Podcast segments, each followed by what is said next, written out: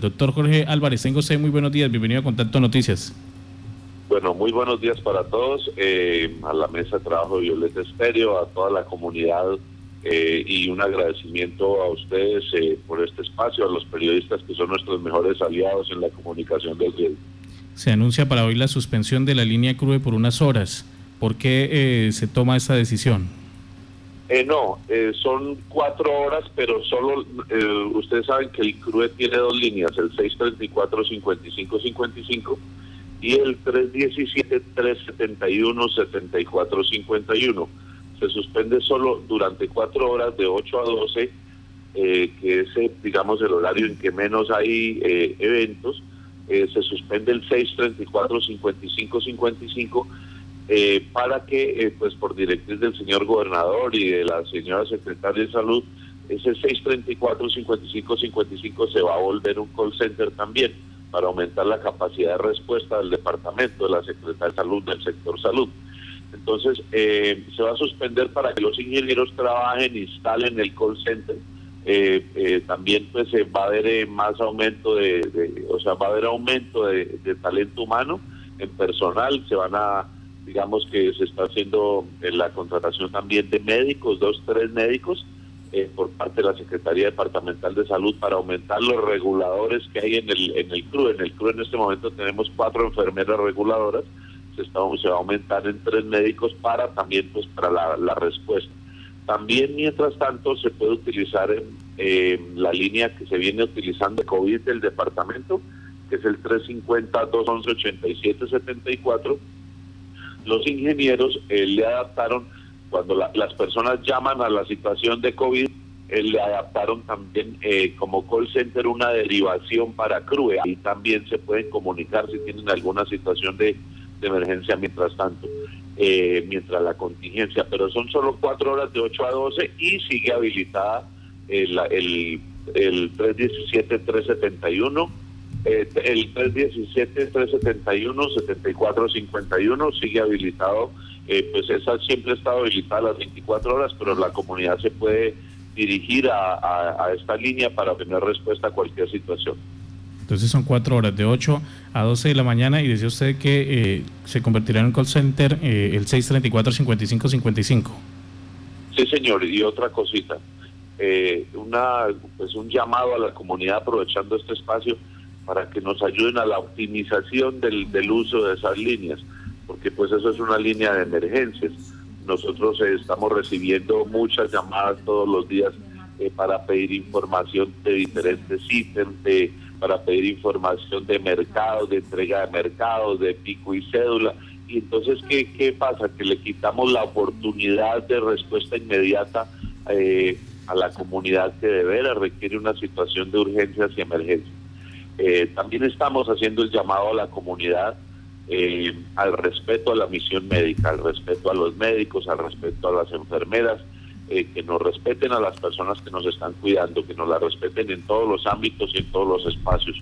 Informales a la comunidad que hay situaciones legales que se pueden a las que se pueden ver abocados Existe la Mesa Departamental de Misión Médica que la compone la Secretaría de Salud, la Fiscalía, la Policía, el Ejército, la Unidad Nacional de Protección y que cualquier infracción a la misión médica pues se lleva a esta Mesa Departamental de Misión Médica para la intervención en bloque, eh, eh, digamos a las personas que nos eh, maltraten o, que nos realicen infracciones a la misión médica.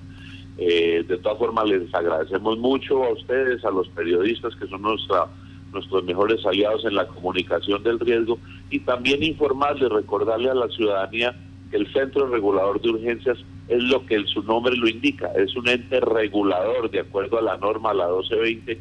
Nosotros no tenemos ambulancias, no debemos tenerlas porque nosotros solo regulamos a las entidades que tienen, que tienen ambulancias, a las IPS que están habilitadas entonces nosotros recibimos el llamado de emergencia por parte de la policía, de la comunidad, de los organismos de socorro, de quien sea que nos llame, perdón, y nosotros le direccionamos el evento eh, a, la, a la IPS.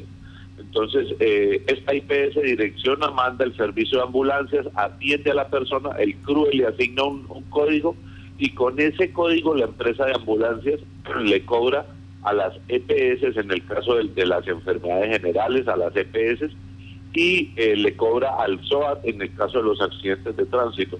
¿Qué pasa a veces? Que pues que tienen una situación contractual las empresas de ambulancias, las IPS, tienen una situación contractual con las EPS y las EPS pues da la coincidencia y casualidad que pasan que llevan algunas llevan dos años y tres años para pagarles y reconocerles los servicios a esas empresas de ambulancias y algunas tienen sus ambulancias paradas pues por por situación económica por situación de, no tienen cómo reconocerle eh, a su personal no tienen cómo eh, invertir en combustible entonces eh, es, es por situación contractual a veces hay hay inconvenientes es por la situación contractual entre las EPS y las IPS. Nosotros seguimos trabajando 24 horas en la directriz del señor gobernador, en la directriz de la señora secretaria de salud eh, y en la normatividad también. Nosotros seguimos trabajando 24 horas respondiéndole a la comunidad, tratando de solucionar de todas las formas posibles, eh, eh, pero eh, pues hay un inconveniente entre las EPS y las IPS. Esa es la, situación eh, real. Nosotros eh, atendemos eventos de todo el departamento. En, estos días, por ejemplo, con aeropuerto cerrado y todo, pues, en, un bebé en una situación crítica, en una condición crítica que nació, ubicamos una avioneta, solicitamos permiso al nivel nacional y departamental para que nos abrieran el aeropuerto pedimos el favor porque fue un favor que nos hicieron con un avión y trasladamos el bebé y lo logramos llevar al hospital de Yopal en menos de media hora. Entonces, eh, entonces eh, pues esa es la situación. Nosotros respondemos y estamos para ayudarles a la comunidad. Requerimos que la comunidad también, eh, la comunidad tiene sus derechos, derecho a, que, a su atención, a que la atiendan, pero también tiene sus deberes. Deberes es hacer un uso racional de las líneas, respetar a la misión médica eh, entonces, pues digamos, esos eran los temas que quería tratar. Muchísimas gracias a ustedes por el espacio. Doctor Álvarez, permítame, Carlos Betancourt tiene pregunta. Eh, Carlos. Sí, señora. Eh, doctor Álvarez, eh, entendiendo que no es de su competencia el hecho de tener disponibilidad de ambulancias, ¿tiene usted una idea, un aproximado con cuántas ambulancias contamos en Yopal para atender emergencias?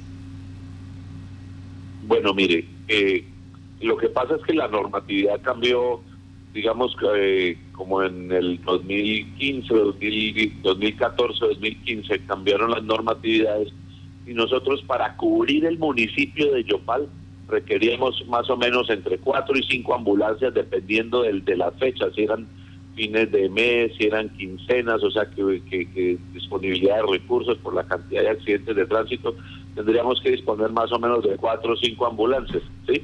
Para darle cobertura a todo el municipio de Yopal, además ambulancias en Tauramena, Villanueva, en Paz de Ariporo. Entonces, por ejemplo, en Paz de Ariporo contamos con dos ambulancias, eh, en este momento no están porque la empresa, el señor se retiró, pues porque tienen las EPS, se le atendía a todas las EPS, pero las EPS tienen, eh, no le pagan hace dos, tres meses, eh, hace dos, tres años, perdón, hace dos años. Entonces, pues, el, ¿quién sobrevivía así? Lo mismo pasa en la ciudad de Yopal. Entonces nosotros ya no, en, esa época, en el 2012, 13, 14, nosotros teníamos ambulancias, respondíamos a todos los eventos, pues porque eso estaba a cargo de la Secretaría de Salud. La normatividad cambió, ya después la normatividad no nos permitía tenerlas, eh, porque pues eh, eh, hay pagadores y las pagadores son las EPS y los pagadores son el SOAT.